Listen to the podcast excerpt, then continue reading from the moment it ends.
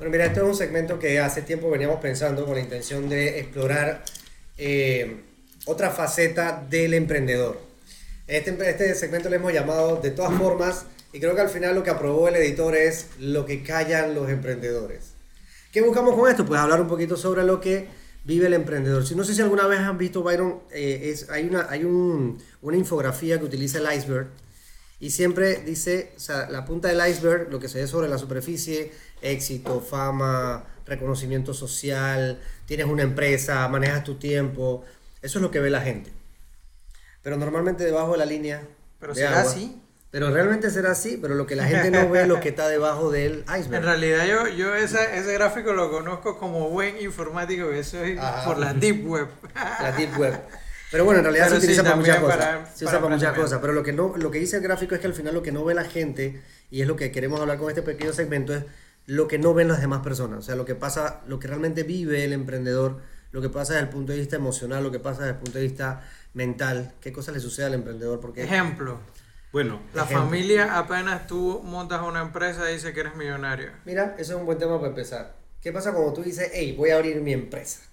¿Qué sucede a tu alrededor? ¿Qué dice la gente, tus amigos, tu familia? Depende, diría. Es que, hay, hay, hay, hay, mucha desinformación en el tema.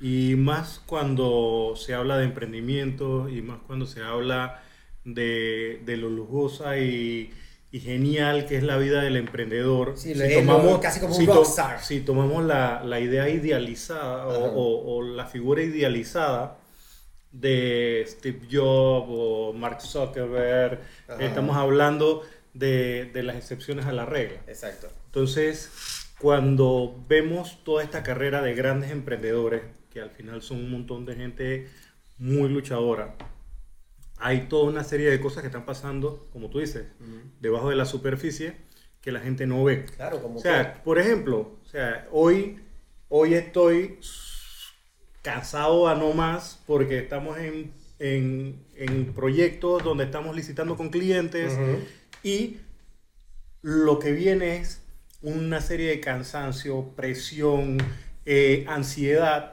por saber si, si la oferta que hice eh, que en teoría debe nutrir a mi empresa o mi emprendimiento por un par de meses, si va a ser realmente exitosa.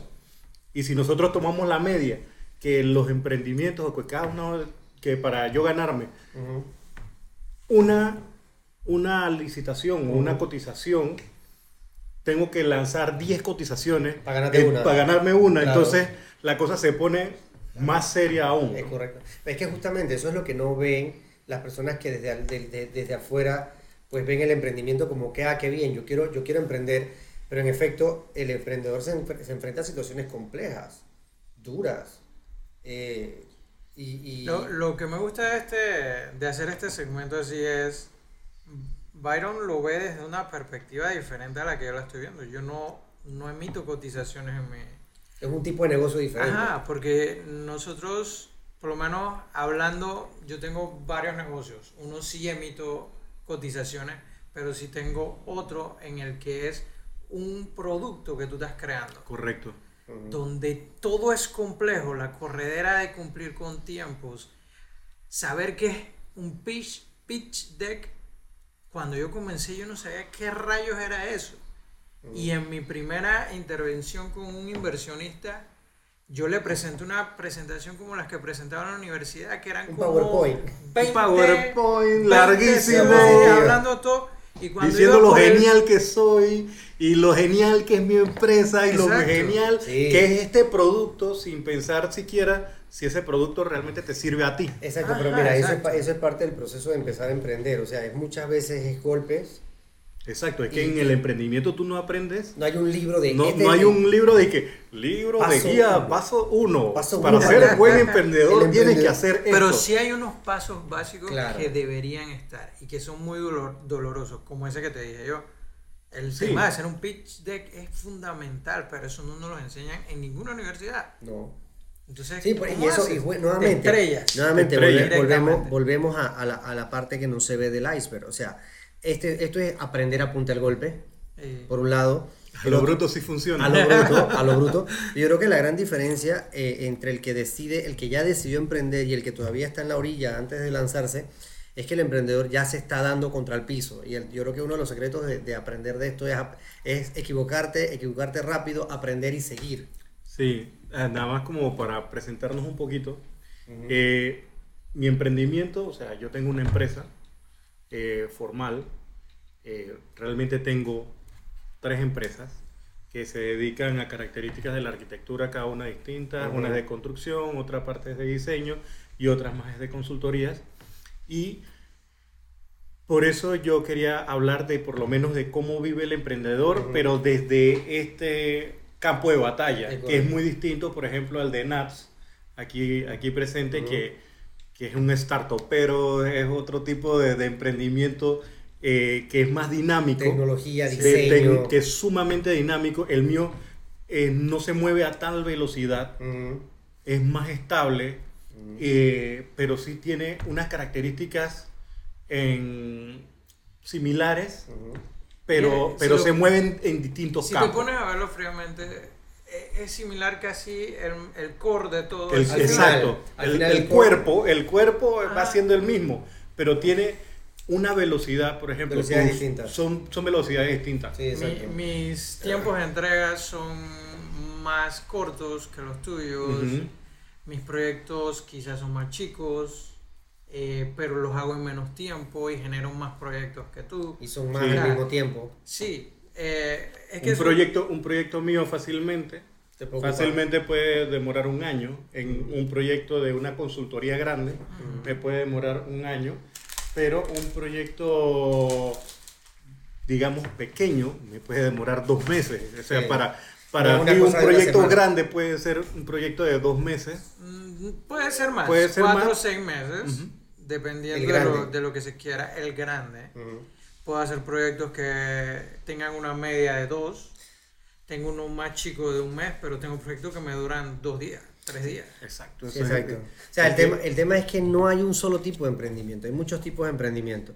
Así que de, de esta manera yo creo que una, una forma de, de ir hablándole a nuestra audiencia en Ponte Geek es eh, encontrar cuál es tu norte, o sea, encontrar cuál es tu talento, encontrar qué es eso que haces bien y que puede agregar valor a otras personas y que lo puedan pues apreciar y, y quererlo. Yo en, en mi caso no estoy emprendiendo actualmente, yo soy... en este Él soy está empre- a punto. Es un emprendedor cautivo. eh, soy emprendedor cautivo, eh, y, pero definitivamente porque estoy explorando muchas de estas emocionalidades, muchos de estos momentos mentales que te dicen, wow, te lanzo, me lanzo, no me lanzo, Tengo voy, no miedo. voy, tengo miedo, que eso ya en algún momento lo hemos conversado sobre el miedo y tal vez en algún momento lo, lo Es exploraremos. que ese va a ser uno de los temas. Eso va a ser uno Es de los un temas a tema explorar. importante Claro. en el tema de emprendimiento. Yo creo que al final un poquito lo que rescato de todo esto es que cuando un emprendedor decide lanzarse, muchas veces a su alrededor no necesariamente encuentra ese apoyo y esa barra que dice, güey, güey, emprende, emprende.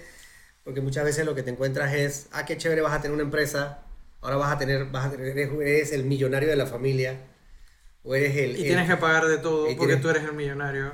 cosas como O esa. te dan la espalda y dicen que eres un vago. Ujú. Porque a mí me pasó.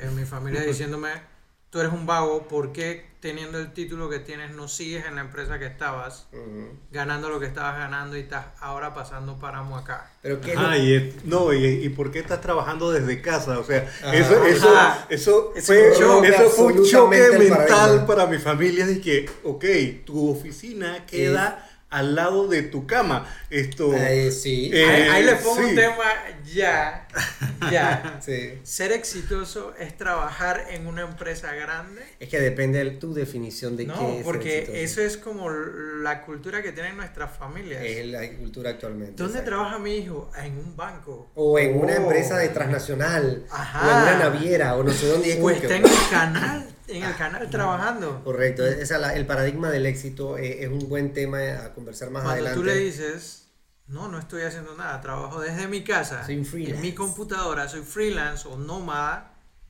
pero me estoy ganando mi vida así. y, y vivo feliz. Exacto. Creo que al final. Sí, yo creo que también, también yo me acuerdo cuando comenzaban a decirme, y, y por lo menos en, en mi caso, sí, nosotros teníamos ya bien formulada nuestra empresa. Ujú. que eh, cuando nosotros hicimos esto y, y fuimos, comenzamos a presentarle al cliente, por lo menos quien, quien es hoy en día mi socia, eh, ella ya había formulado la empresa, tenía una cartera de clientes chiquita, pero tenía una cartera de clientes. Y cuando yo me lanzo al, con, al ruedo con ella, me viene y me dice que, ah, no, es que tú eres independiente. Yo dije, no, yo no soy independiente, yo tengo mi empresa. Ah, o sea, había te- hay también Todo eso temas- debemos hablarlo. Todo La eso son diferencia temas independiente, de- empresario, empresario, porque- emprendedor. emprendedor, todo esto. Autoempleado. autoempleado Autoempleado. también. Eso, porque es un tema súper, súper. Bueno, de todo eso vamos a estar hablando en este segmento. Este segmento, entonces. Va a ser muy cortito, como lo acaban de escuchar. Sí, pero definitivamente lo que queremos es explorar eh, lo que callan los emprendedores. y que sea una, un punto de referencia para ti emprendedor que estás pasando por estas cosas que no estás solo. O sea, que también hay otra gente que está pasando por esos mismos momentos de mismo sí, páramo. los mismos páramos, sufrimiento, dolor y entonces esto al, al saber que no estás solo en eso, Claro. eh, puedes sobrellevarlos de mejor manera. Exactamente. Y bueno, de repente de, de esta manera, a través de la experiencia de, de mis dos amigos, de Nacho y de Byron, pues, y, ¿Y tuya? co- y mi- mío también, quiero Sí. compartir, eh, queremos compartirles estos elementos y, y bueno, esperamos que sean de valor para ustedes. Y, creo que la frase es esa, Byron, que el, el que quiere emprender o el que está emprendiendo no se sienta solo. Sienta que, que hay personas que igual están pasando situaciones semejantes y que podemos compartir y aprender Igual de jodidos. Pero bueno, eh, conclusiones, rescato de esta conversación. Uno, el emprendedor sí se manifiesta hacia afuera, o pareciera hacia afuera que es todo éxito y fama, pero en el fondo hay mucho sacrificio, mucho trabajo, dolor en muchos casos, pero que el emprendedor lo hace porque tiene algo que es más fuerte que su miedo, un sueño. Y ese sueño es lo que lo mueve y que lo hace seguir adelante y despertar y trabajar todos los días. Así que realmente lo felicito por eso. Así que si estás dispuesto a emprender, sigue tu sueño, cree en ti. Saludos. Saludos.